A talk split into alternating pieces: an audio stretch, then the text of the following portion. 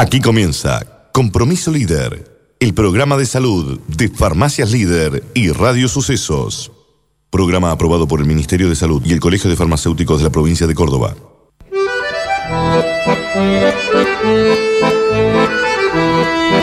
Comenzamos un nuevo capítulo de Compromiso Líder. Hoy, la lactancia es de todos. Con ustedes, el conductor del programa, el doctor Víctor Hugo Brizuela. Ella es Eli Ocampo y junto a Juan Ignacio, el Nacho Alcántara de los sucesos, y a nuestro querido amigo Ignacio Combina, a quien le mandamos un abrazo enorme y fantástico, porque hoy no lo tenemos escuchando el programa.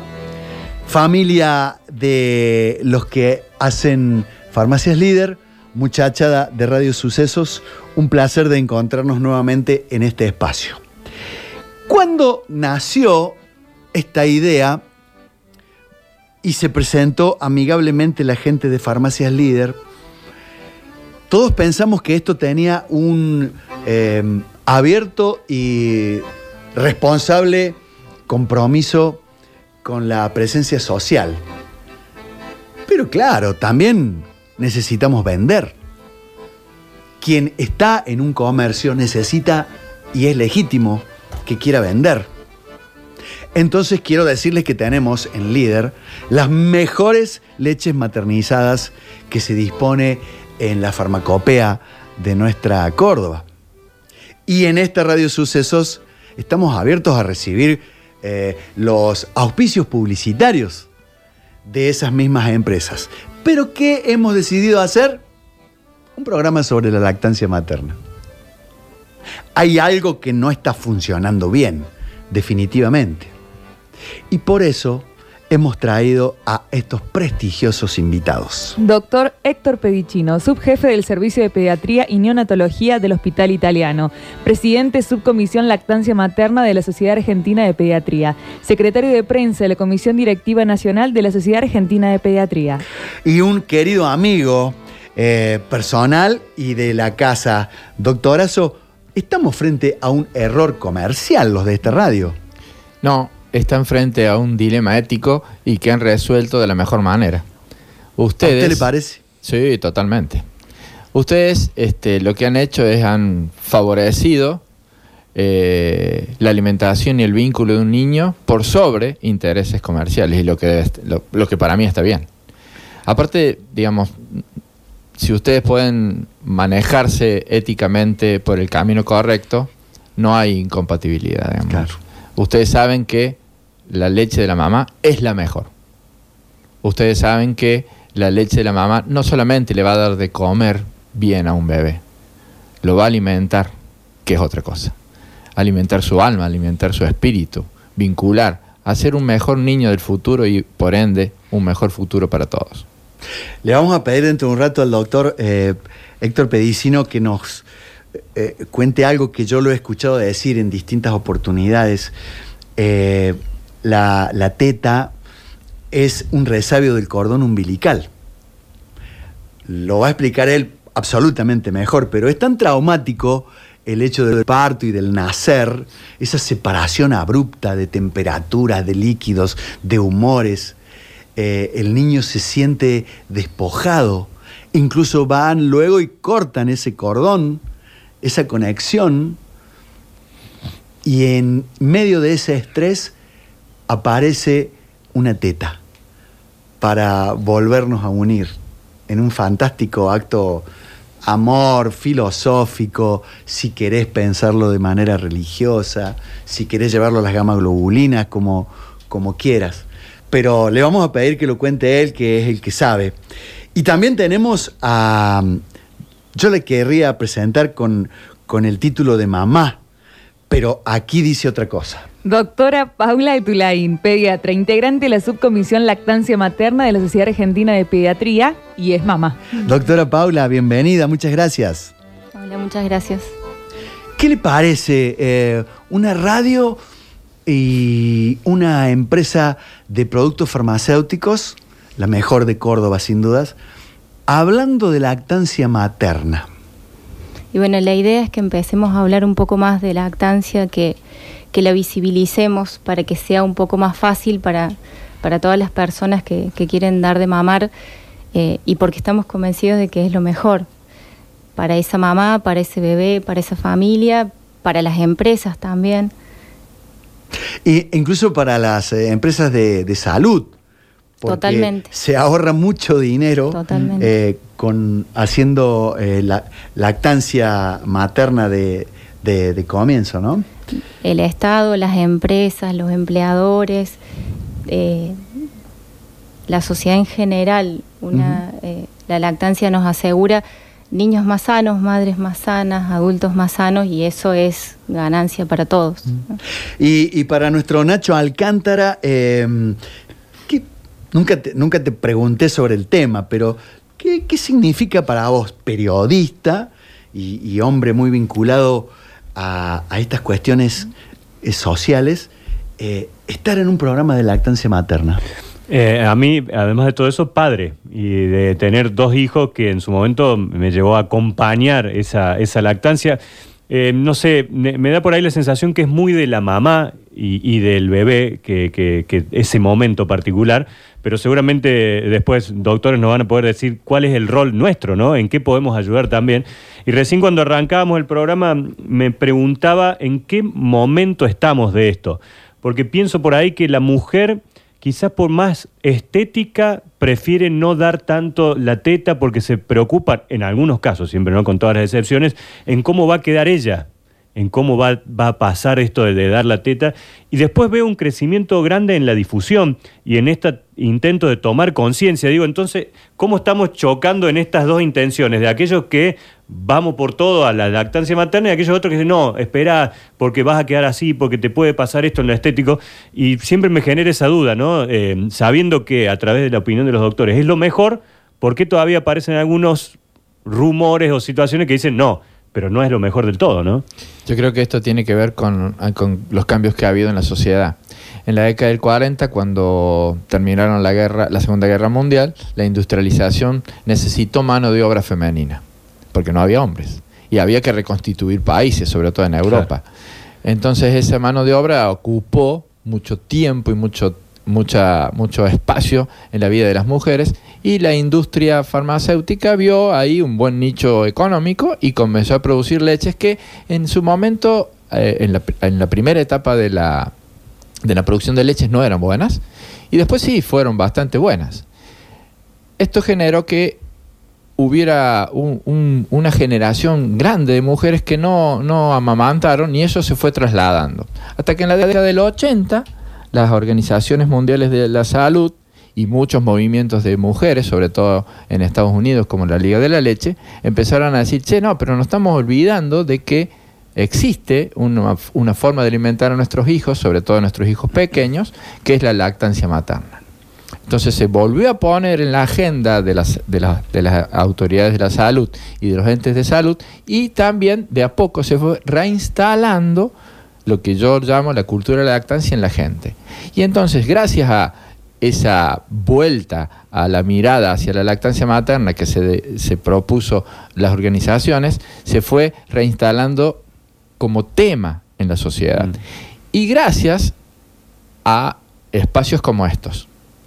Entonces, si ya no somos los dos, tres, cuatro loquitos Claro. que andamos gritando a favor de la leche, eh, de, la, de la teta en la calle, sino también en los medios. Y esto ha ido generando de a poco un proceso que creo yo va a terminar y espero este, en que todos los chicos, o en la que por lo menos la mayor parte de los chicos, porque ya lo hemos dicho varias veces, casi todos los chicos pueden. Es muy raro que una mamá no tenga la leche para criar a su bebé, debería sería excepcional. Entonces la idea es que instalando el tema, trabajando a favor de la lactancia, ocupando espacios, no solamente en los medios, sino también espacios en la política, que la, que la lactancia materna sea un tema de política este, sanitaria, que las leyes favorezcan a la lactancia materna, que no hay tantas. Por ejemplo, tenemos solo en la provincia de Córdoba eh, 180 días de, de, de licencia posparto para las mujeres empleadas públicas. No, Pero hay un montón de claro. mujeres que no trabajan en el campo del empleo público y tienen a veces muy pocos días, porque la mayoría son, o, muchas mamás hoy son monotributistas o cuentapropistas, entonces tienen que volver a trabajar. Entonces yo creo que mientras nosotros, los que queremos la teta, vamos proponiendo cada vez más temas, cada vez más movimientos, cada vez más ocupando más espacios. Yo el otro día le decía, eh, eh, di una charla para los alumnos de medicina. Le decía, bueno, alguno de ustedes va a ser ministro. Claro. O alguno de ustedes legislador. Entonces, bueno, directores de hospitales. Entonces, mientras más gente vayamos incorporando a esta movida pro teta, más, mayores posibilidades de que la teta se siga dando y se dé cada vez más eh, en, mayor este, proporción a nuestros hijos. Entonces, con leyes, con ocupar espacios en la, en la difusión pública. Y, esto siempre agradecemos. Eh, ¿Crees el quinto, sexto año? No sé. Sí, yo creo que todos los años, todos, este el sexto año, hemos hecho todos los años. Todos los años hemos venido y seguiremos viniendo. Es un compromiso y no de real, digamos, claro. Entonces, mientras empresas, como bien decía el Bichi, que aparentemente podrían tener otro interés, Imagínate vos si una empresa que, que, tiene, que puede tener un interés comercial, sin embargo, dice, bueno, no, pero por encima de este interés comercial está el bienestar de la gente. Eso se llama responsabilidad empresaria. Si todas las empresas tienen responsabilidad empresaria, van a poder verlo de este modo. Entonces, la empresa que fabrica bulones y tiene mamás, tendrá que tener un espacio, un lactario para que las mamás le den la teta a sus hijos, como ya hay en muchas empresas y en muchas oficinas públicas. Pero desgraciadamente falta mucho todavía. Ojalá que dentro de algunos años no exista más la Semana Mundial de la Lactancia Materna. ¿Qué quise decir? Que hablemos todo el año. Señores legisladores, señores ejecutivos, señores eh, funcionarios del área de salud, promocionar, capacitar, difundir los beneficios de la lactancia materna es de época inmemorial, es para siempre, es de todos los días ojalá algún día votemos a los que se encarguen de estos proyectos, a los que entiendan la importancia de que no exista una Semana Mundial de la Lactancia Materna, de que hablemos siempre de estas y otras cuestiones vinculadas con la educación para la salud. Presentan el compromiso líder de hoy, Coloplas. Operamos en todo el mundo haciendo la vida más fácil. Nueva Dermagloss Corporal Regeneración Intensiva. URG Urgencias, una empresa del grupo OSDE. Líder más perfumerías, mucho más que una perfumería. Polo Positivo, todo en electricidad e iluminación. Jerónimo Cortés 40, Alta Córdoba. Carne San Cayetano, puesto 2 en el Mercado Norte. Alcorta, el restaurante argentino en sus dos direcciones. Y Hospital Italiano, calidad humana, ciencia médica proximidad.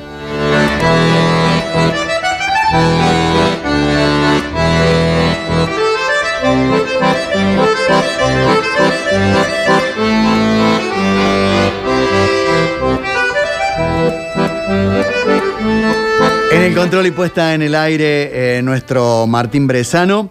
Eh, eh, hoy nos ha faltado el productor en jefe, eh, nuestro eh, querido Ignacio Combina, eh, a, quien le mandamos un abrazo enorme y, fantástico en nombre de todos los que hacemos este programa, en nombre de toda la gente de Farmacia Líder, ha perdido su papá hace algunos días y está acompañando a la mami, a la familia, haciendo lo, que hay que hacer, como le decíamos el otro día telefónicamente, Nacho.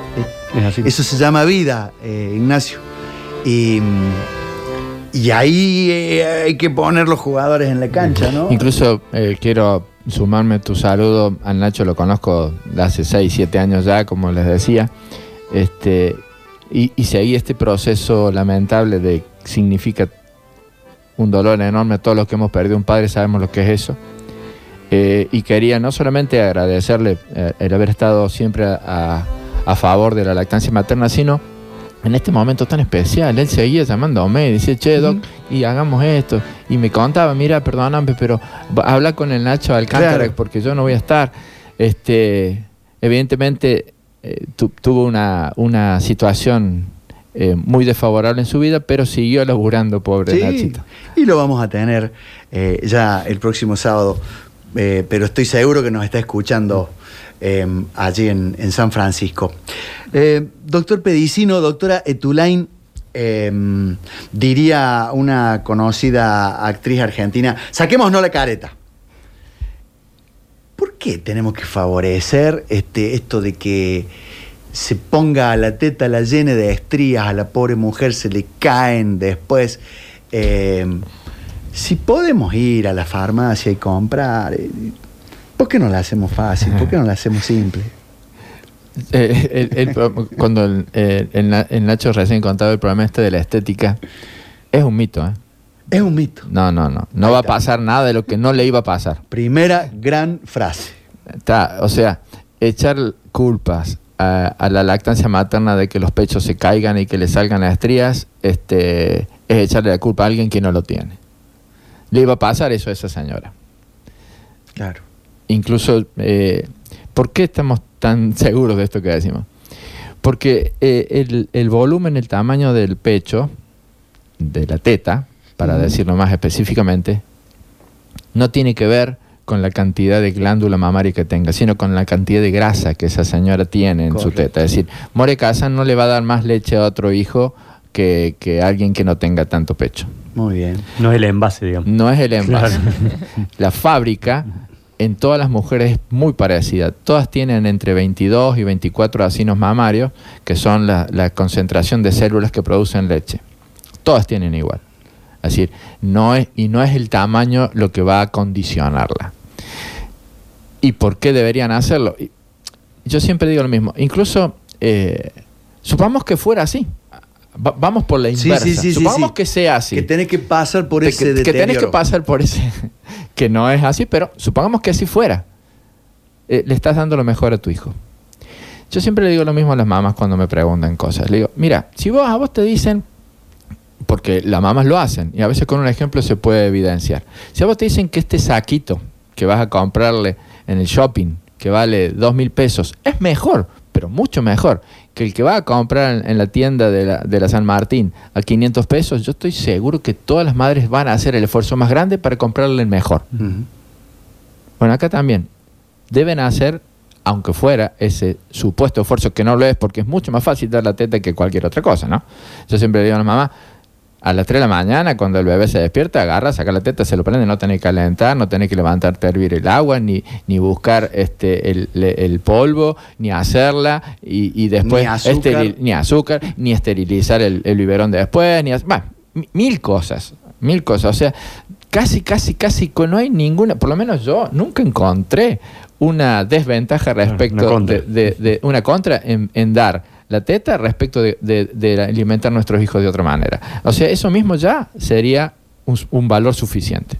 Bien. Y Doctora, adelante. Y por otro lado, eh, si vamos al tema estético en sí, dar la teta ayuda a recuperar el peso previo al embarazo. Entonces, más que desventajas, son todos beneficios. Eh, como decía el doctor, es lo más fácil. También, por otro lado, es difícil porque es algo que uno no puede delegar y en eso es importante el entorno, la ayuda, los que están alrededor, la familia, los compañeros de trabajo, porque es algo que uno no puede delegar en otro. Eh, y sabemos que lo hacemos porque estamos convencidos de que es lo mejor, porque naturalmente es lo que nos sale, porque la evolución nos hizo así, pero por otro lado sabemos que estamos protegiendo a nuestro hijo de enfermedades a futuro, de enfermedades de la edad adulta, eh, de las enfermedades crónicas no transmisibles, que son las que hoy están, eh, nos- las que hoy nos están matando, y también protegemos contra las enfermedades de la infancia, contra las enfermedades respiratorias, eh, las diarreas, las otitis y demás. ¿Ustedes recomiendan eh, para las, las, prim- las mamás primigestas un entrenamiento eh, durante el embarazo? Y a ver, a ver, eh, yo creo que esto, esto es una cuestión filosófica, ¿no? No hay escuela para padres. Ser padre es, es meterte y hacerlo. Lo que pasa es que a veces hay muchos temores. Si bien, como, bien decía Paula, si en el entorno de esa familia, si en el entorno de esa mamá primeriza que va a tener un montón de miedos, hubiera abuelas, tías, este, incluso equipo de salud suficientemente entrenado como para acompañarla, no habría que tener tanto temor. Eh, de hecho, nuestras generaciones anteriores no tenían una escuela y nadie les enseñaba cómo dar la teta y le dieron y hasta acá llegamos, como bien decía Paula, esto es una cuestión de evolución biológica incluso.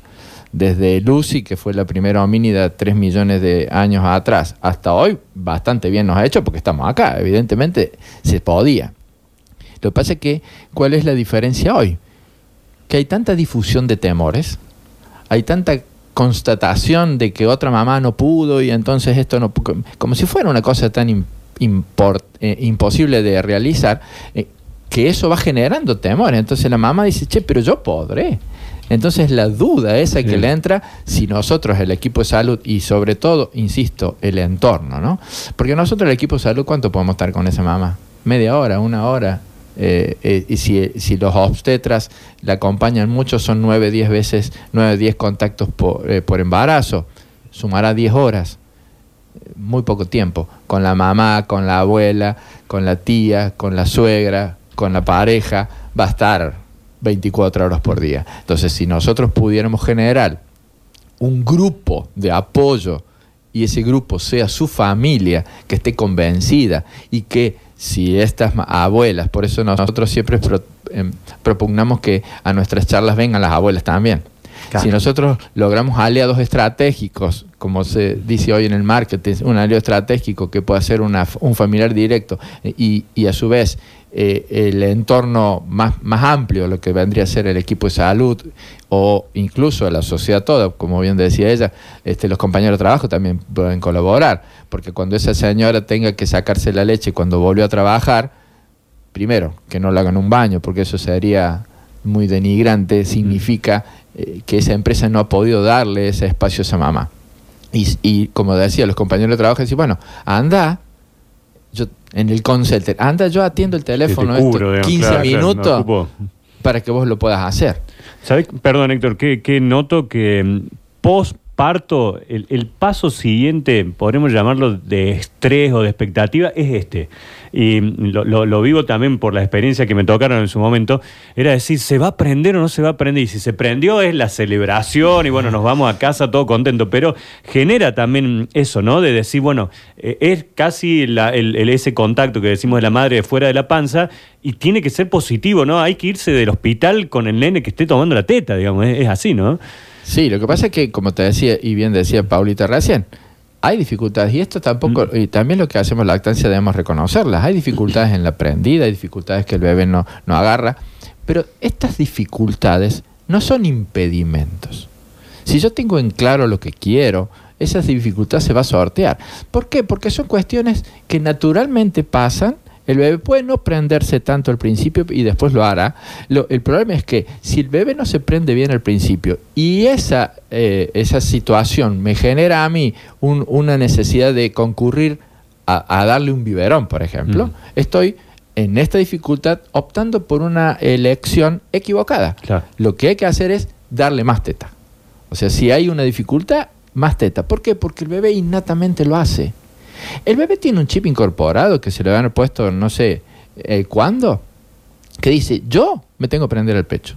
Y el bebé lo hace. El problema somos los adultos que no, le no, dejamos que ese impulso natural, mm. ese reflejo natural, nosotros en la medicina le damos reflejos, ese, ese, ese acto inconsciente, involuntario y de esencial supervivencia, si el bebé no lo puede hacer, evidentemente no lo podría vivir. Entonces el bebé lo hace. Y el bebé dice, che, mamá, yo quiero comer. ¿Quién elige? ¿Qué le damos a ese niño? Somos los adultos. Lo que nosotros proponemos que nosotros, los adultos que estamos al cuidado de ese niño, siempre elijamos la teta para que él coma. Ahora, ¿a alguno de los que está aquí se le ocurrió poner en Google eh, cómo realizar una buena lactancia materna? Hay mil recomendaciones respecto a la postura materna, eh, sentada, acostada, eh, eh, en cuatro patas y el bebé acostado, cómo prenderlo al bebé, bien, mal, dice, hay múltiple choice. O sea, recuerden que estamos en la era digital y en la era de preguntarle todo a la, a la, a la compu. Por allí, ciertos eh, tips o normativas para que eh, vaya a, en el embarazo aprendiendo a cómo tiene que prenderlo, eh, estaría bueno, ¿no? Sí, sí, sí. De hecho, O creo es como la abuela diga. No, no. A ver, respecto a esto que vos decías, Vichy, de las posiciones, yo siempre digo la que te quede más cómoda. Al adulto. A, a la mamá. Claro. La que le quede más cómoda, yo diría al binomio, ¿no? Porque en definitiva Bien, son dos los que están haciendo ahí Bien, las cosas, ¿no? bien, bien, Este, eh, porque si no termina siendo casi como como un Kama Sutra de la lactancia. Y Claro. no, te- te- Tal ¿cuál, cual. cuál debe Claro. elegir? ¿Viste? Incluso hay. Vos, Claro. vos hay, No, hay no, fotos no, de, no hay de abrir 10 posiciones, 15 posiciones, 20 posiciones. Páginas, sí, bueno, sí, la sí. mejor que la mamá elige y el bebé eh, se Claro. sientan Se bien sienten cómodos, claro. y se sientan cómodos entre los dos. Estoy ah, sentado con la bebé al lado, acostada. eh, hay, hay una que se llama de rugby que es para atrás. Bueno, Ay, no. Mira, mira. Qué hermoso. hay, a ver. Es- No, en- pero, pero en- mira, mira esta, eh, eh, Héctor, el, el bebé sentado y la madre de pie al lado de él. Sí, sí, sí. Por eso yo, elijan la que les Eh, guste. una- Y el marketing ya nos ha llevado a la almohadona, la, Sí, todo lo especial, ahora- digamos, para, todo. Y bueno, se van generando Claro. también nichos económicos Claro, para, claro, hay que para encontrar. cada cosa. Pero ver, yo siempre, a mí me gusta mucho este, en todas las cuestiones que tengan que ver con la, con la vida, eh, ver qué pasaba antes que nosotros estuviéramos, ¿no? Porque yo digo que, ¿qué pienso yo? La naturaleza nos ha hecho evolucionar de un modo que alguien, unos le llamarán Dios, otros le llamarán Buda, otros le llamarán la naturaleza, la creación, el Big Bang, no sé.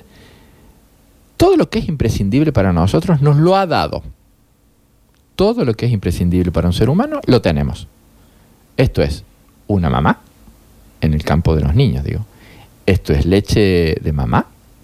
Esto es un papá que me puede ayudar y acompañar. La naturaleza no creó el celular. La naturaleza no creó Internet. Es una creación del hombre. ¿Qué quiero decir con esto? Si fuese imprescindible que, que, el niño tenga un celular a los tres años, en algún lado se le hubiera puesto Mm. a una mamá o un chupete. Lo que la naturaleza dijo, yo le pongo eh, tetas y le pongo leche para que el bebé se críe de modo imprescindible. Esto es natural. Esto lleva miles de años de evolución. Como les dije recién, la industria farmacéutica en la producción de leche lleva, no lleva 100 años, porque Henry, Henry Nestlé, que fue el que lo inventó, eh, es de 1870 en la primera fórmula que hizo. Y después la industrialización es de la década del 40. Así nos llevamos 100 años. Y la leche de la mamá lleva millones de años evolucionando para que sea perfecta para el bebé. Y lo es. Entonces, por eso, dejemos de lado los, los esnovismos, las modas, eh, buscar por internet todo. Pregúntenle a la abuela. Vinculémonos de vuelta con los seres humanos y generemos un mundo humano en donde la tecnología sirva para ayudarnos, pero no nos reemplace. Y lo bien que le hace sentir esa abuela, además, ¿no? Y lo bien que, se le hace siente sentir esa útil abuela. también. Bueno, vos sabés que yo hice un estudio con los chicos de medicina. Yo soy profe de medicina. Y los mandé eh, para la Semana de la Lactancia hace dos años atrás. Y la idea mía era que justamente vincular la lactancia con lo afectivo que significa para una familia. Y le dije, mira, anda, viste, muchos chicos este, son de afuera. Le digo, bueno, anda y pregúntale a tu mamá si te dio la teta. Primer hecho bueno, hablar con la mamá de la lactancia, digamos. Y segundo, después anda a preguntarle a tu abuela si le dio la teta a tu mamá. Entonces, el chico hizo un recorrido en la historia de su familia con un hecho como la lactancia materna. Sin embargo, bueno, fue a tomar mate con la abuela. Mm. Y esa abuela le bajó información que después yo este, pude recabar, muy útil. Los chicos, digamos, mi abuela, la abuela del bichi, no tenían casi problemas con la teta porque era lo único que había. Claro. Era teta, bueno, teta y chao, se acabó. El problema vino después, con, la, con nuestras madres, bichi, que trabajaban. Sí, sí, sí, Eh, sí, sí. Entonces, bueno, es ahí donde debemos revolver y, retornar a ese lugar en donde la mamá sea acompañada por su entorno más cercano y obviamente también por nosotros, por el equipo de salud. ¿Les parece un, breve, corte?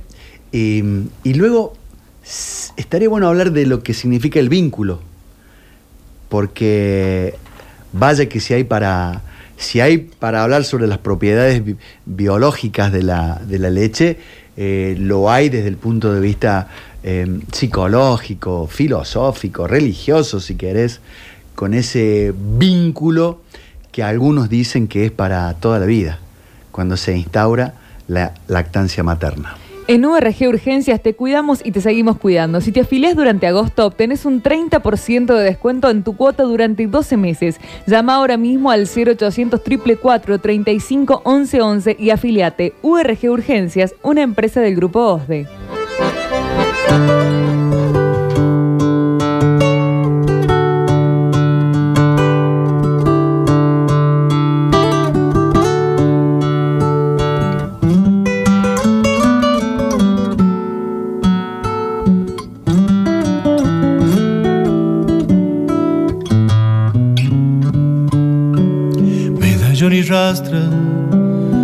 Chapeado de espuela, vestía la luna del viejo jardín, violín y bombo con flauta y guitarra, los cielos me daban la noche de abril, violín y bombo con flauta y guitarra, los cielos me daban la noche de abril de grillos, palomas de samba. La dama de noche salía al balcón y yo te miraba mis labios resecos, golpeaba los parches, quebrada mi voz. Y yo te miraba mis labios resecos, golpeaba los parches, quebrada mi voz. Con un pañuelito se quedó mi madre, un adiós me daba antes de partir.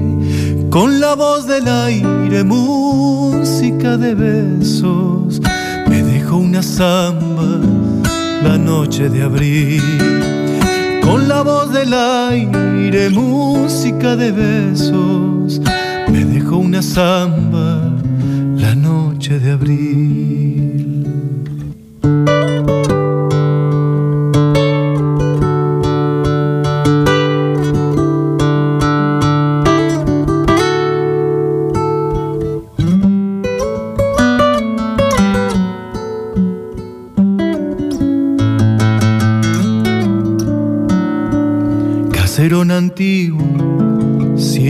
Te vieron, clavelina blanca de luna y de sol. Si gimen los cercos floridos rosales, en tu canto niño volverá mi voz. Si gimen los cercos floridos rosales, en tu canto niño volverá mi voz. Que me da la savia, la de un ciego que me habla de un cielo que no puedo ver. Por eso en las noches de canto y guitarra me acuerdo del pago que me vio nacer.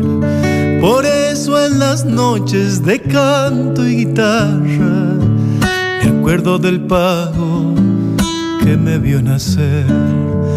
Con un pañuelito se quedó mi madre un adiós me daba antes de partir. Con la voz del aire, música de besos, me dejó una samba la noche de abril. Con la voz del aire, música de besos, me dejó una samba la noche de abril. El equipo está con pocas luces, venía Polo Positivo. Soluciones en electricidad e iluminación. Polo Positivo, Jerónimo Cortés 40. Teléfono 472-0088 Córdoba. Polopositivo.com.ar. Polo Positivo, energía positiva. Hay dos clases de almorzadores. Los que comen alguito y los que disfrutan la comida. Los que zafan y los que quieren lo mejor. Los que se apuran y los que se dedican. ¿Qué clase de almorzador sos? Ya imaginarás cuáles son los que más disfrutan los medios días de Alcorta. De 12 a 15 horas en Alcorta de Irigoyen y Alcorta de Cañada y Santa Rosa. Olvídate de la limpieza, porque de ella se encarga Relucir. Atendemos comercios, edificios, fábricas y servicios especiales con personal capacitado bajo nuestra total responsabilidad. Seguimos en las redes como Relucir, empresa de limpieza y mantenimiento. 523-2185. Para estar bien asegurado, debes hacerlo con un profesional, un productor de seguros. Así tu seguro es más seguro. Es un consejo de APAS Córdoba. ¿Estás buscando calidad en carnes de ternera? Carnicería San Cayetano de Rubén Manzano. Puesto 2, Mercado Norte. Teléfono 424-7905. San Cayetano. Una provincia, una red integrada de salud. Hospital Italiano de Córdoba presenta la primera unión de instituciones médicas de la provincia. La razón de que existe el Hospital Italiano y la red integrada de salud son los pacientes. Sin los pacientes, nosotros no existimos. Y nosotros, como dijo un gran médico cordobés, podemos curar muy pocas veces, aliviar a veces, pero acompañar debemos acompañar siempre. La esencia de la salud es el bienestar de la gente.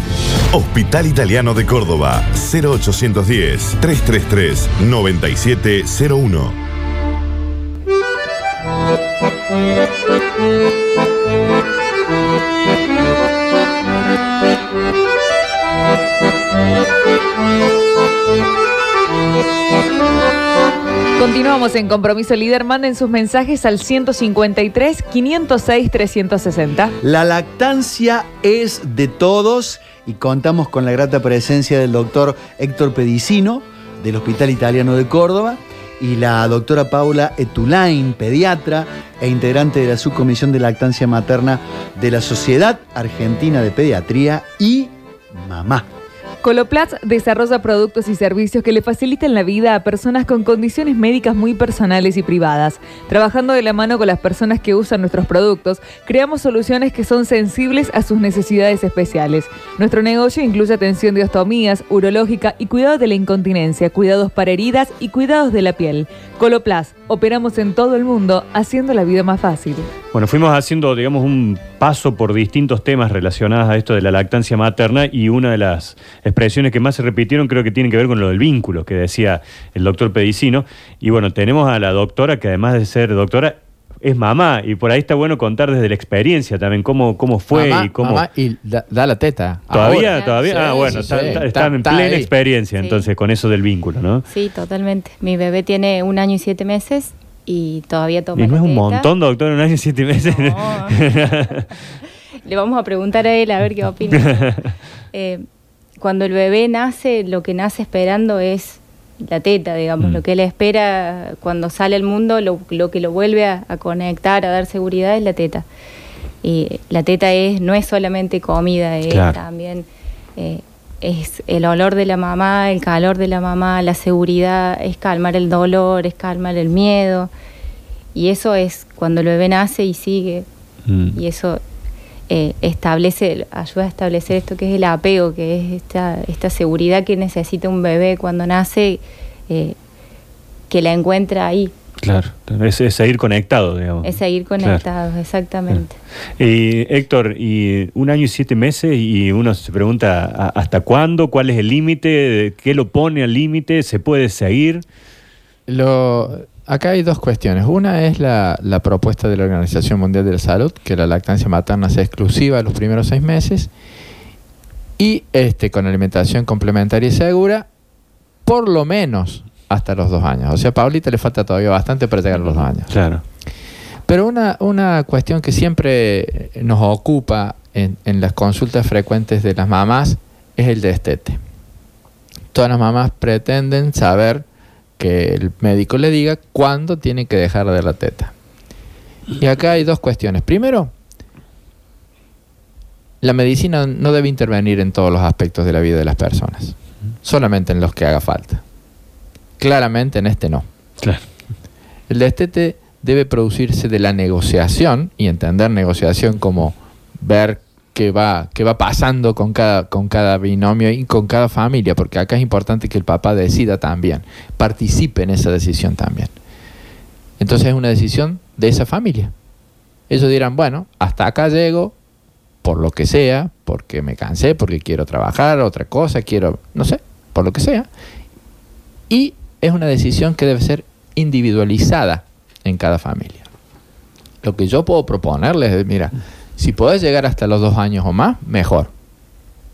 Pero si mañana Paulita, como recién dijo, este, no lo dijo en broma, lo dijo en serio, habrá que ver qué dice el bebé Claro. y qué dice Paula y qué dice eh, la pareja de Paula. Si entre ellos tres deciden que esto sea a los dos años y cuatro meses, bárbaro. Si estos deciden a los dos años y ocho meses, bárbaro. Lo que yo sí te puedo decir, que no hay ningún estudio que diga que la prolongación de la lactancia sea perjudicial en ningún aspecto.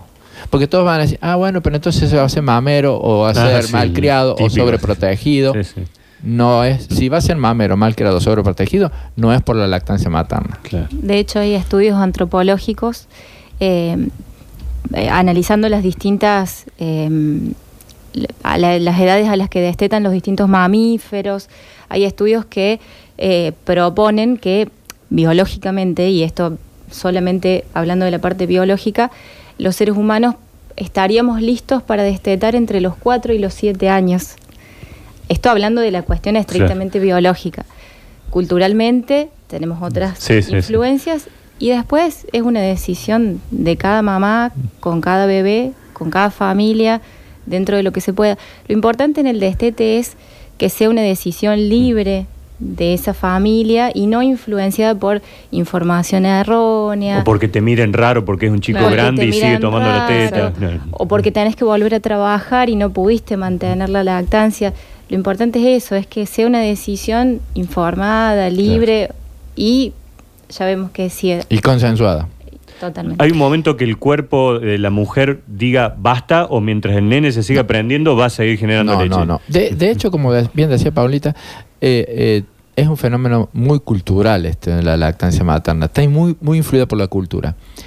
Hay imágenes de culturas este, de pueblos aborígenes nuestros, por ejemplo, o de, de culturas este, diferentes a la nuestra, culturas orientales o culturas precolombinas, que no tienen ningún problema con la lactancia materna. ¿eh? hay, hay fotos de, de- de- en, el, en el altiplano nuestro, mamás con bebés de, de- con muchachitos, con muchachitos de 4 o 5 años dándole la teta de parado. Claro. Y no tiene ningún problema. Y ese chico no tiene ningún problema y esa mamá no tiene ningún problema. Entonces, esto tiene que ver con lo que recién hablaban ustedes, con la mirada del otro. Claro. A veces se producen situaciones, como ha pasado el año pasado, que una policía casi mete preso a una mamá en la, en la vía pública porque le estaba dando la teta. Y esto, esto tiene que ver entonces con una mirada cultural. Por eso es que digo yo que lo que tenemos que hacer es generar una cultura de la lactancia donde todos tengamos una mirada a favor y no una mirada sesgada desde el desconocimiento para decir, esta leche a vos ya no, tu leche ya no le sirve. Mm. No sé si lo habrán escuchado Sí, alguna vez. Sí, sí, sí, sí. Entonces, Sí, sí, sí. no, la leche siempre va a servir. La a Amamantaste, servir. no, porque no tenía buena calidad de leche. Claro, mi leche no le servía o mi bebé no se prendía. Y esto ya lo hemos hablado recién, pero eh, si vos lo prendés, el bebé se va a prender porque el bebé lo sabe hacer. Y más allá de que en internet pueda decirte que mejor la posición sea esta o aquella, la más cómoda que vos sientas es la mejor. Y tu hijo siempre va a poder, y vos vas a poder siempre, que quieras. Y acá probablemente los que hacemos lactancia materna hayamos pasado por distintas etapas en el, en el apego de la lactancia materna. Hoy yo ya estoy en la etapa de decir si la mamá quiere, ¿no? Digamos, para que sea una elección. Y, y yo estoy confiado en que la mamá va a elegir lo mejor que sea para su, para su bebé, incluso también para ella, incluso para el papá, como bien hablabas recién, Vichy, para la sociedad toda. Esta es una opción natural, posible y desde el punto de vista económico gratis.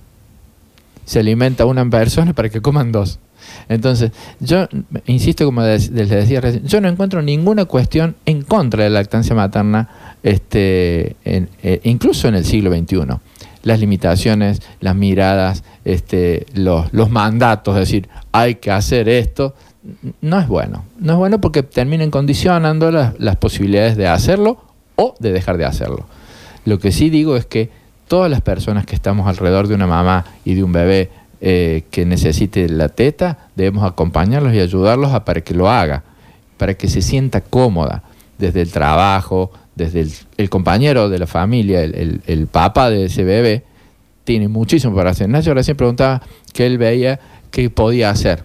Mira, desde estar ahí y darle aliento a la mamá, decir, mira gorda, qué lindo que está, todo, mira qué lindo cómo va creciendo, dándoles mensajes positivos a la mamá, hasta traerle el vaso de agua cuando la mujer tiene ganas de tomar algo y este le está dando la teta. Y ni te cuento hacerse cargo de los otros chicos, porque como bien decía Paula, eh, una vez va a ser el primero. Y cuando venga el otro, y el chiquitín de, de seis tenga que hacer los deberes y, o, llevarlo a la escuela. Bueno, los papás nos debemos involucrar en la crianza de nuestros hijos. Y esto yo creo que es uno de los objetivos y el nombre que le pusimos al programa de hoy. Es de todos, ¿no? no es de la mamá. Si nosotros creemos que la lactancia es solo una cuestión de las mujeres, va a ser casi imposible que pobre mujer pueda cumplirlo. Es una cuestión de todos y todos tenemos algo para hacer. Y cuando decimos de todos, eh, lo estamos, los estamos incluyendo a nuestros gobernantes, ¿no? A nuestros ministros de salud, a nuestros ministros de educación. Mientras yo los escucho, a los doctores estaba pensando, ¿esto se lo eh, darán a los niños en el cole? Y rápidamente, sin saberlo, me respondo sí. Y luego digo, ¿desde qué edad? Porque yo les hablaría desde los cuatro de los cinco años, desde esa edad en que el aprendizaje queda eh, forjado con acero. Mm, me parece que si el Estado llega con esto a los 17, a los 18, estamos llegando tarde. Pregunto, ¿En el colegio se habla de la lactancia? La verdad es que yo, este, a mí me invitaron el año pasado a una charla de lactancia materna en una escuela en sexto grado. Claro, pero fuiste pero, porque a alguien se le ocurrió. Pero no, no, no, yo digo no sé si plan, está, educación. No, no, la verdad que no sé. ¿Vos sabés, Paulita? No, no lo sé. No, no lo sé. ¿Algunos oyente Lo que yo creo que debería hacerse, a ver, una de, los, de las ventajas de la lactancia materna eh, en familia es el ejemplo. Y creo que ahí más allá que después se puede repicar en la escuela y seguir hablando, si hay ejemplos, o sea, si la, si la nanita de 6 ve que su mamá le da la teta a su hermanito, lo va mamando de modo, de modo eh, este, natural, vivencial. ¿no? Y, y, esto, y esto es lo que ha permitido que la humanidad siga, porque copiamos, ¿no? Nosotros, Y el los día seres que quiera ser madre va a soñar con dar esa teta también, ¿no? Es una cuestión así, ¿no? Exactamente. Bueno, pero sonamos entonces en una escuela de monjas. No, yo digo que esto sea plan de, eh, salud, de, que en la, educación, así como te enseñan a multiplicar. La sexual y demás. Claro, digamos, en un momento eh, les hablemos a los chicos de, de lo malo que es el cigarrillo, de lo bueno que es la lactancia humana. Esto podría formar parte de lo que se llama hoy este, eh, alimentación saludable, ¿no? Digamos, la alimentación saludable que se le da a los chicos, es decir, evitar las grasas, evitar las gaseosas y, hacer más actividad física también, sí. ¿Vos viste, ¿Vos viste eh, mm, Héctor, que cuando el chico aprende, se vuelve un centinela? En, bueno, yo me pongo el cinturón de seguridad porque mis hijos me enseñaron. Ahí tenés. Claramente. Vos enseñale a un chico lo malo que es el pucho y tenés un, un torturador anti-cigarrillo en tu casa. Un, vigilante de ese tema. Enseñale a un niño lo bueno que es tomar líquidos y el chico viene con el vaso. Sí.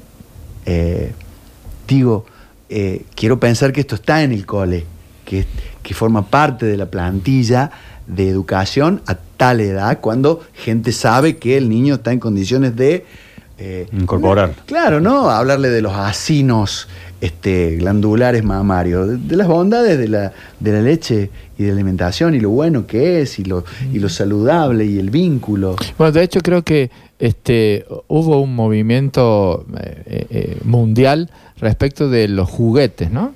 empezaron a haber juguetes sin, sin biberón. ¿Viste que siempre venían las muñequitas sí, con el biberón? Sí, con el biberón. Claro. Eh, y hace un tiempito que no sé si no sé si prosperó mucho.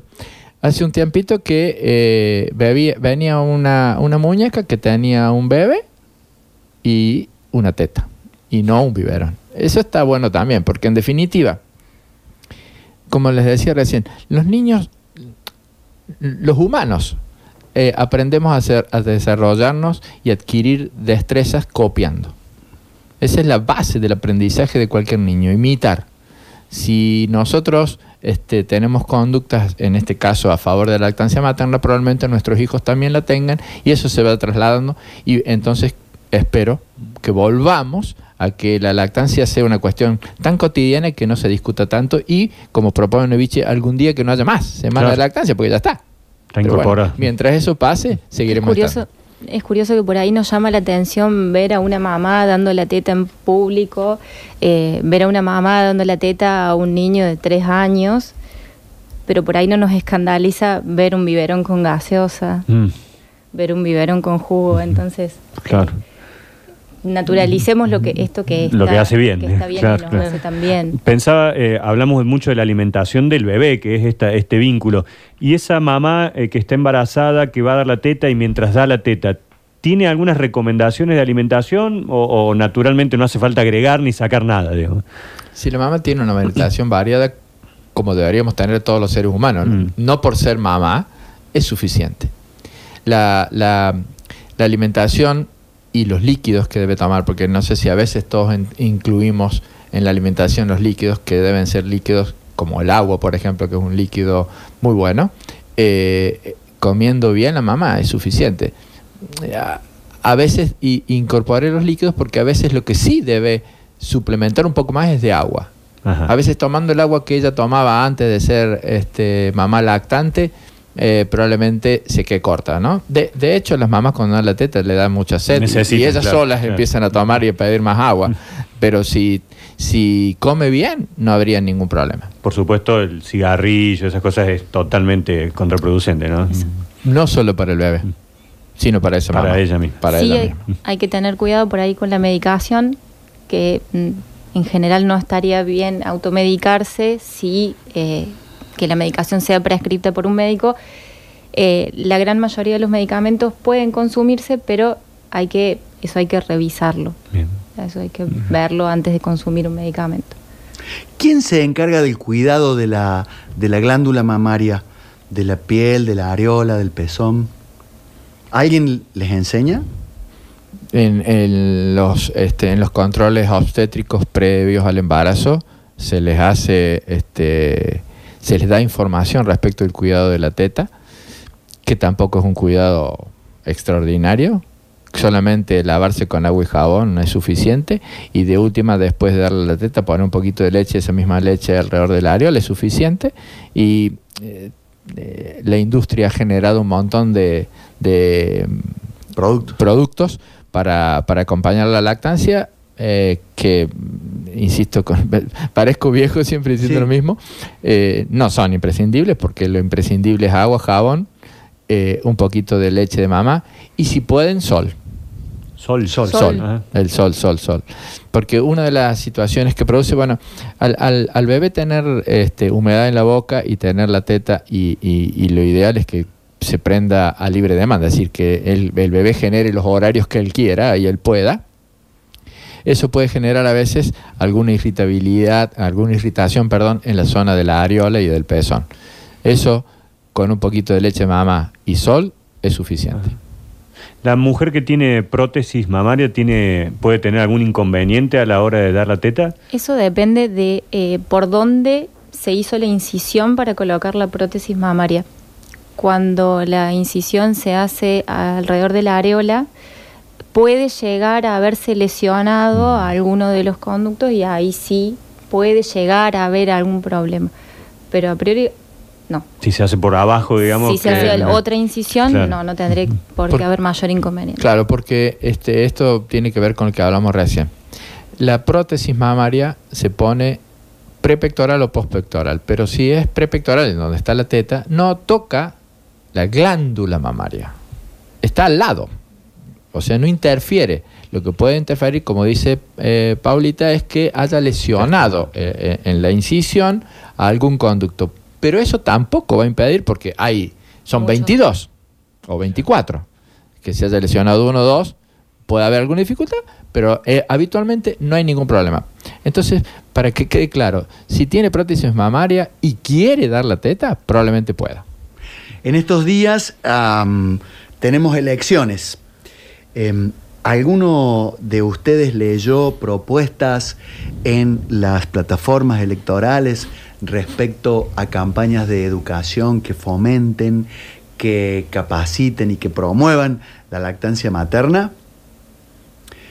Bueno, nosotros tampoco. Yo creo, Vichy, seamos más amplios. No leí propuestas. No hay propuestas. Claro, no hay hay- No de lactancia. No de lactancia. Ideas escritas en algún lado. hay Debe estar o sea. Pero por suerte está Farmacias Líder, está Radio Sucesos, está el doctor Pedicino, la gente del Hospital Italiano y de los distintos eh, lugares públicos y privados que empujan y empujan esta cuestión tan, tan simple, icónica y que por ahí ocupa un lugar tan chiquito en los, en los medios, que es la educación en cuestiones que tienen que ver con la salud. Nueva línea de Corporal Regeneración Intensiva. Estimula la regeneración celular, mejora visiblemente la apariencia de líneas, arrugas, cicatrices y pieles con tatuajes. Ideal para pieles secas, muy secas y sensibles. Hipoalergénica. Dermagloss Corporal Regeneración Intensiva. Más vitamina A para una piel más sensible. Come, come, come porque estás amamantando. No podés tomar gaseosas, no podés tomar jugos de caja. Ojo con eso que estás eh, llevándote a la boca que le podés dar mala leche al bebé. Ah, podés tener relaciones sexuales porque la lactancia es un poderoso eh, anticonceptivo. Mitos y verdades que tienen que ver con la lactancia materna en el próximo bloque de este compromiso líder.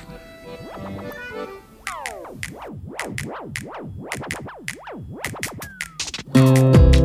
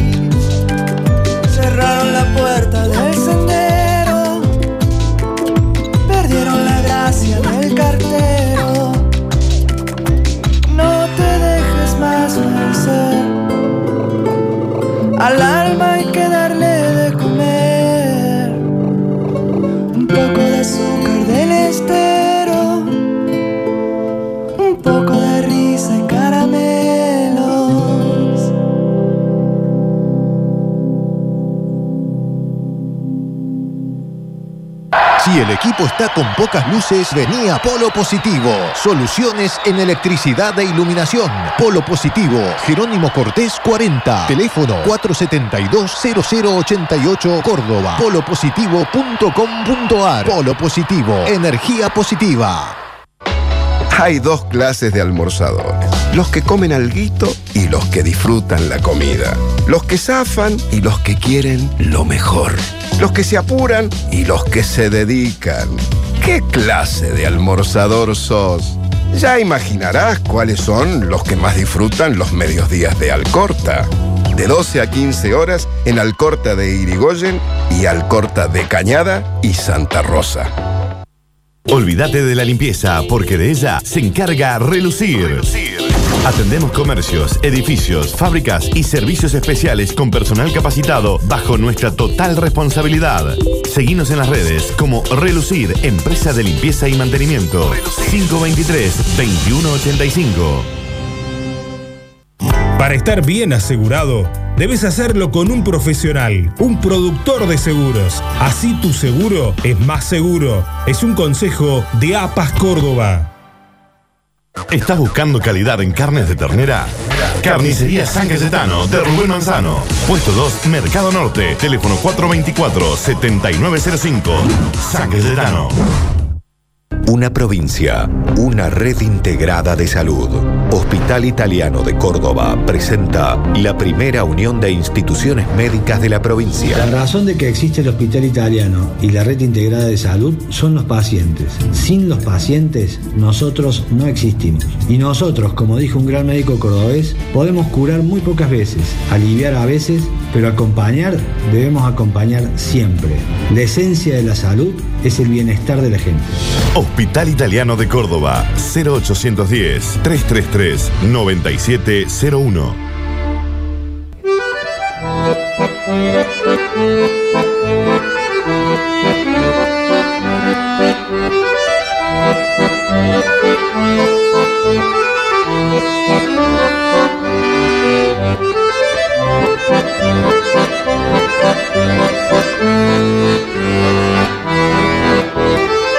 Continuamos en Compromiso Líder. Manden sus mensajes al 153 506 360. Es en la Semana Mundial de la Lactancia el aporte de Farmacias Líder y de Radio Sucesos a visibilizar el tema, a, comprometernos en la difusión, a capacitar gentes, a que las empresas tengan sus lactarios, a que la- las nuevas mamis que vienen eh, para esta Argentina eh, sepan pelar eh, esa hermosa glándula que Dios les dio para alimentar y vincularse con, con ese niño, porque es bueno, porque es barato, porque tiene la temperatura justa, porque promueve cuestiones de salud afectivas, emocionales, el vínculo, porque es un enorme acto de amor, porque, porque Dios o quien creas que maneja el tablero de la vida, así lo ha dispuesto. Coloplast desarrolla productos y servicios que le facilitan la vida a personas con condiciones médicas muy personales y privadas. Trabajando de la mano con las personas que usan nuestros productos, creamos soluciones que son sensibles a sus necesidades especiales. Nuestro negocio incluye atención de ostomías, urológica y cuidado de la incontinencia, cuidados para heridas y cuidados de la piel. Coloplast, operamos en todo el mundo, haciendo la vida más fácil. Bueno, el doctor Pedicino nos decía antes, la mamá por ahí estaba en casa, siempre en casa y no tenía que pensar en licencias o cuando las licencias se acaban. Hoy es muy distinto, hoy la mamá y el papá están afuera prácticamente siempre durante todo el día y esa mamá que estaba amamantando un día dice, se acabó la licencia y hay que volver a laburar. ¿Y ahora qué hacemos? Bueno, lo ideal sería que esa mamá vaya previendo ese momento para que cuando ella no esté, la que sí quede sea su leche. Y de este modo es eh, posible que la lactancia se, se continúe, ya sea con un biberón, con una tacita, con un vasito, con cucharita, bueno, hay 200 mil métodos para hacerlo, pero que siempre sea la leche de mamá la que ese bebé tome. ¿Cómo se puede hacer? Frizando, guardando. Digamos, la, la leche se puede guardar, la leche mamá se puede guardar, por eso nosotros recomendamos a la mamá que empiece a sacarse la leche bastante tiempo antes, porque si no, ya empiezo mañana a trabajar y tengo los nervios de volver. Yo siempre digo lo mismo, no conozco ninguna mamá que vuelva a trabajar contenta, porque va a dejar a su bebé o, eh, al cuidado de- del cuidador que sea. Y, y eso le genera mucho estrés. Entonces ya con tiempo dice, bueno, yo vuelvo a trabajar dentro de dos meses. Bueno, empiezo a sacar leche y la guardo. En el freezer de las heladeras este, eh, domiciliarias, eh, la, leche mm, dura aproximadamente entre 3 y 4 meses. En los freezer, ¿viste? Esos freezer industriales, los grandes, esos Sí. que venían cuadrados así grandote, que mi mamá tenía uno que no servía para nada porque gastaba mucha luz, este, en esos dura seis meses. ¿Por qué? Porque la, la- la heladera de la familia se abre mucho, se abre, constantemente, entonces la temperatura siempre es un poquito este, menos baja, digamos, más alta. En la heladera común, en la parte de abajo de la heladera, donde, donde van las comidas habitualmente, dura entre 48 y 72 horas. A temperatura ambiente, si es un día frío, dura entre 6 y 8. Es decir, que puede la mamá ir previendo y guardando. Si no tiene freezer, las heladeras de antes, hasta que ahora tenían congelador, congelador, donde, sí. donde se hace, donde se hace el hielo. Ahí dura dos semanas congelada la leche. Entonces, lo que la mamá debe hacer, ir guardando este, leche ahí. Yo, yo siempre digo que en 15, 20 días en ese freezer no hay otra cosa que leche. Las madres producen muchísima leche. Producen aproximadamente casi un litro por día. Y a mayor estimulación, mayor producción. Es decir, si ella mamá, si esa mamá puede guardar leche y freezer y en su trabajo seguir sacándose leche para reponer esa que está guardada, ese chico no tiene casi ninguna dificultad para seguir siendo alimentado solo con leche de mamá. Y vienen esos dispositivos saca leche que se llaman, ¿no? Que están recomendados si Claro. hacen falta. Sí, sí, sí. Lo ideal es, como decía el doc, empezar por lo menos un mes antes a sacarse y suele ser frecuente que uno al principio se saca y sacas poco, pero a medida que lo vas, eh, lo vas haciendo metódicamente todos los días, va aumentando la Claro. producción porque es como el estímulo del bebé, a más succión o a más extracción, más producción. Con el sacaleche o, con- o manualmente, Claro. también hay una técnica de extracción manual que es tan efectiva como el sacaleche. O sea, el sacaleche es- está bárbaro. eh, hay mamás a los que les resulta muy cómodo, hay mamás a las que no tanto. Y si no, la extracción manual, eh, y lo importante es juntar en algún envase que sea, que sea un envase apto para alimentos, limpio, si puede estar esterilizado mejor, eh, idealmente de vidrio, de plástico, y en esos, en esos recipientes dura, como, como decía Héctor, esa cantidad de, de- de meses, inclusive en el freezer. Puede perder quizás alguna de esas cualidades de la leche fresca, llamémosle de la mamá, pero sigue siendo mejor que la otra leche. Sí, por supuesto. Aparte, si, si, si todo anda bien, eso va a pasar a ser eh, un complemento de la teta, ¿no? Porque la mamá va a volver Claro, y le va a volver dando que va a teta. Es decir, claro. va- le va a dar leche actual el 60% del tiempo y ese otro 40% del tiempo que la mamá no esté, 10% del tiempo, 20% del tiempo, no sé cuánto trabajará cada mamá, le va a dar esa otra. En, en el capítulo de los mitos y realidades, em, aquello de que eh, come, come mucho eh, ma- ma- mami porque te tenés que alimentar vos y estás fabricando el, alimento de tu hijo. ¿Es verdad o es un mito? No, la mamá debe comer lo que come ella normalmente y con eso va a alcanzar para cubrir las dos necesidades. Por supuesto, y en esto siempre hay que ser claro, si la mamá tuviera déficits, probablemente la leche no va a perder calidad, el organismo y la naturaleza privilegia la formación de la leche, pero esos déficits en la mamá cada vez ser mayor. Por ejemplo, si la mamá tiene anemia, la leche no es que va a tener menos calidad, ella va a estar cada Claro. vez más anémica si no come bien. Entonces lo que nosotros siempre decimos es que la mamá debe comer para cuidarse ella sola, para cuidar su cuerpo y para cuidar su salud. Y el organismo va a ir privilegiando la formación de la leche, pero, por- el- por lo cual el bebé no va a tener déficit, excepto que sea un déficit ya muy severo. Ahí sí. Si la mamá tiene una desnutrición muy severa, probablemente la, la calidad de la leche no sea tan buena. Pero esa mamá desnutrida severa, muy probablemente tenga muchas más dificultades que solamente dar la teta. Qué bueno que te estuvieran escuchando eh, algunos legisladores, algunos concejales. Seguro que sí. Seguro que no, sí. No, estoy seguro que sí. Mientras hacen Sí, el después- asado. Después yo me los encuentro y me felicitan por, por los programas que hacemos con, con los, con los temas médicos, pero y le digo, en esos reconocimientos, viste, en la legislatura, che, qué bueno que está. Y sí, ¿qué presentaste de ahí? Tengo ganas de- Ah, muchas pero, veces de pero demos otro paso, decís vos. Claro. Muy de abuela también, eh, em, hija, no comas, eh, no tomes gaseosas, no ajo, no cebolla, no coliflor, este, porque eso le puede dar gases al bebé. Ah, Son todos mitos, en realidad. Eh, no hay ninguna conexión directa desde el estómago a la teta. Claro. ¿no? El- No sale gasificada. no leche. sale con gas la leche. Claro. Eh, todo eso, todo lo que uno come se absorbe, pasa a la sangre y de ahí, desde la misma sangre de la mamá se forma la leche, pero nada pasa de manera directa. O sea, la mamá puede comer, por supuesto que es recomendable una alimentación saludable, pero puede comer lo que quiera y tomar lo que quiera.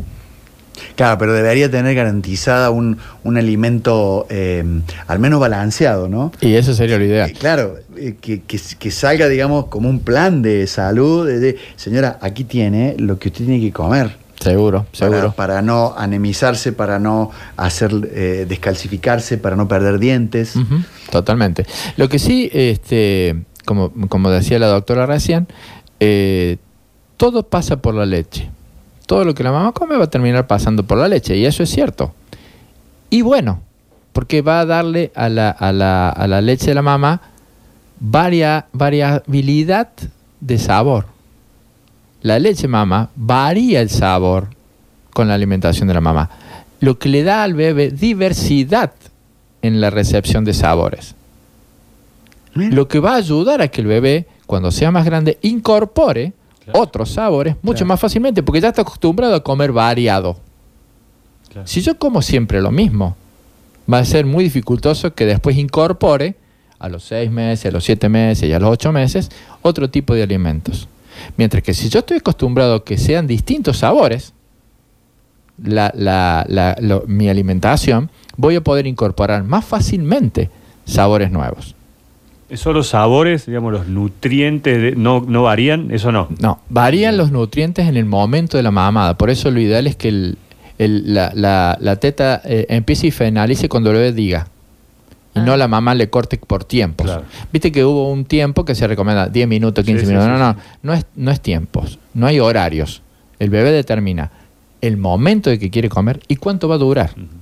Porque en la mamada, en el inicio de la mamada, hay, hay nutrientes que van a pasar y hay nutrientes que van a pasar al final de la mamada. Al principio más agua para que se calme la sed, porque el bebé tiene mucha sed al principio, y al final de la mamada más grasa para que se quede tranquilo y saciado más tiempo. Es un tejido biológico, vivo, variado. Cambia no solamente en el tiempo, sino en cada momento de la mamada, en cada momento del día. Por eso es tan, tan bueno para justamente aprender eh, que el bebé tenga diversidad en, en su alimentación. La madre que tiene pechos pequeños o pezones planos no podrán amamantar o producirán menos leche. Bueno, todas tenemos una cierta cantidad de, de acinos glandulares independientemente del tamaño de la mama, ya lo explicó Héctor recién. Eh, lo que da variabilidad al tamaño de la mama es el tejido adiposo que se encuentra por detrás de la glándula, o sea que eso no, no influye. ¿Y la calidad del pezón o la morfología? Cuando el bebé se prende a la teta, no se prende del pezón, sino se prende de la areola. Entonces, la forma que tenga ese pezón no debería influir en la prendida del bebé.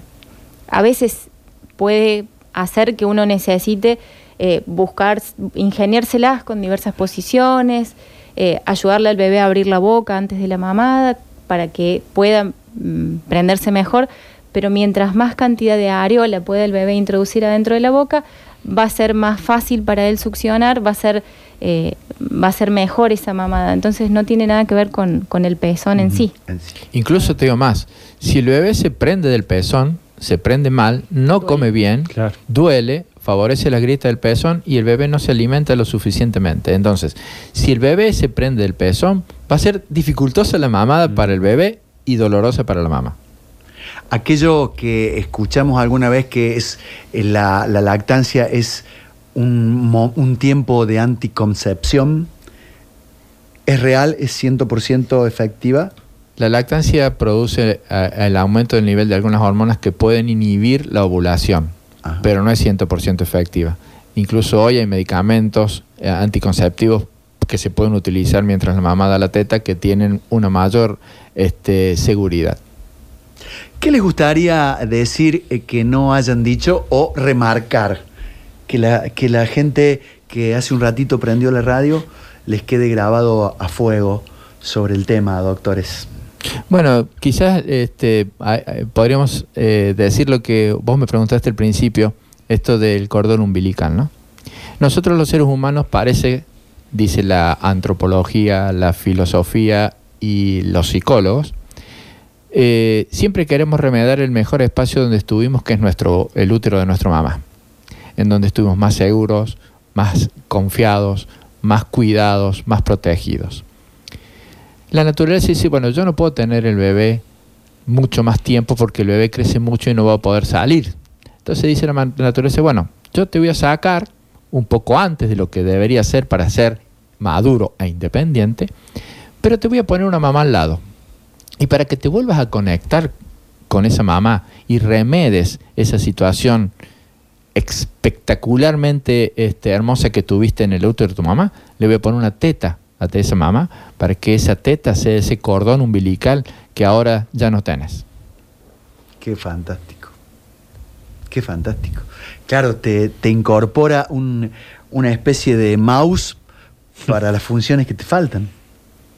Te vuelve a, te vuelve a conectar. Claro, claro. Se vuelve a conectar. ¿Viste, ¿Viste como en la película Avatar cuando se conectaban? Claro, claro. Te vuelve a conectar. Te vuelve a conectar con la mamá. Hasta que y la mamá con que- ese bebé. que ya estás. Que ya, eh, Y ese, y ese, y ese, y ese periodo, vos fíjate que de todas las especies, el humano es el que madura más lentamente. Vos fíjate, Claro. un caballito nace, a las Sí, dos, tres sí, horitas sí, ya sí. se va y viene, toma la teta y se va, igual que cualquier otro. Eh, nosotros no. Nosotros necesitamos una mamá y mucho tiempo. Yo creo que para toda la vida. No. Eh, nosotros, los que, los que ya no tenemos una mamá, seguimos tomando esa teta de algún modo espiritual, vincular, afectivo. Entonces, si nosotros tenemos la posibilidad de que nuestro hijo, digo desde el punto de vista como varón, lo digo ahora, ¿no? Que nuestro hijo tenga esa, esa, es- eh, pueda vivir esa situación de extremo amor, lo tenemos que ayudar. Eh, doctora, ¿qué le, qué le gustaría decir en, en el final de esta charla? Porque acaba de venir varias veces más. Bueno. Como, como médica, como especialista en pediatría y, y como madre y como eh, persona que está eh, amamantando. Bueno, gracias. Eh, esto que elegimos, eh, no, no lo elegimos nosotros, sino que el lema de este año, esto de que la lactancia es de todos, que todos tenemos que hacer posible eh, una mamá sola, una persona sola que quiera amamantar en el medio de situaciones que no la acompañan, se le va a hacer muy cuesta arriba, va a ser muy difícil. Eh, esto que decimos que la lactancia es de todos. Como compañeros de trabajo seguramente hay alguna mujer que necesite sacarse leche, que necesite que eh, la curamos un ratito para que ella se pueda sacar leche o para que le pueda dar la teta al bebé. Eh, dentro de la familia apoyar, informarnos, para no, para no desinformar, para no boicotear por ahí la intención que tiene esa mamá de darle la teta a su bebé. Creo que eso de acompañar eh, como sociedad, creo que eso es lo que, lo que este año queríamos, en- eso queríamos hacer hincapié. Señores eh, que nos gobiernan, señores que nos dirigen, em, que no haya más una semana mundial del- de la lactancia, que sea parte de los programas de educación, parte de, de salud, de- del gobierno, que, que sea un tema permanentemente en agenda. Eh, está bueno, está bueno todo lo que hagan por, por sacarnos de la pobreza, para que transitemos mejor nuestras calles, para que tomemos agua de mejor calidad, para que tengamos mejor infraestructura. Eh, todo lo que hagan en, pos de- del bienestar de, de la gente, especialmente de los más necesitados, siempre tendrá el aplauso de todos, unánime y mundial. pero aquellos que sean capaces de ver que respetando este vínculo de amor, este vínculo emocional, este nutriente fundamental, eh, barato, a- al alcance de todos, aquellos que puedan recuperar la capacidad de conectarnos de manera humana, benditos sean. Y fundamentalmente quienes se encarguen de enseñar a las generaciones que vienen sobre la importancia de la lactancia materna. Salud. Qué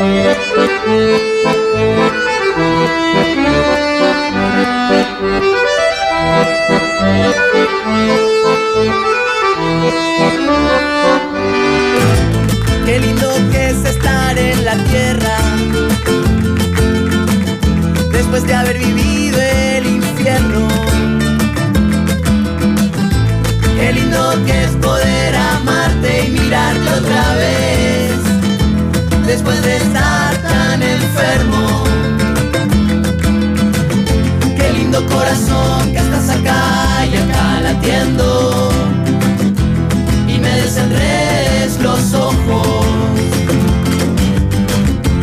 Y si por ahí el miedo me viene a buscar de nuevo, voy a recordar lo que cantamos una vez, mirando el cielo.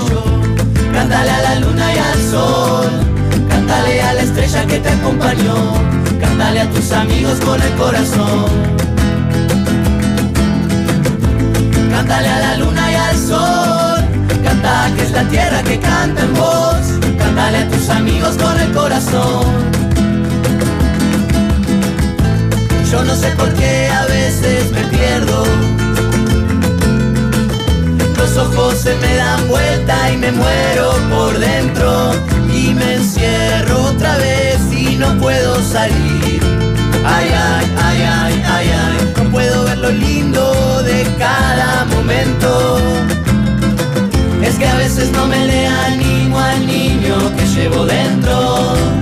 Último bloque ya de compromiso líder, después de esta hermosa charla con los doctores sobre lactancia materna o lactancia humana, nos decían en algún momento que es la Sí. nueva denominación que, tiene por ahí con algunos conceptos que se van actualizando, renovando y que seguramente en poco tiempo más lo conoceremos más eh, de, esa forma, en lo que es el cierre ya de esta semana de la lactancia materna que se ha dado a nivel mundial.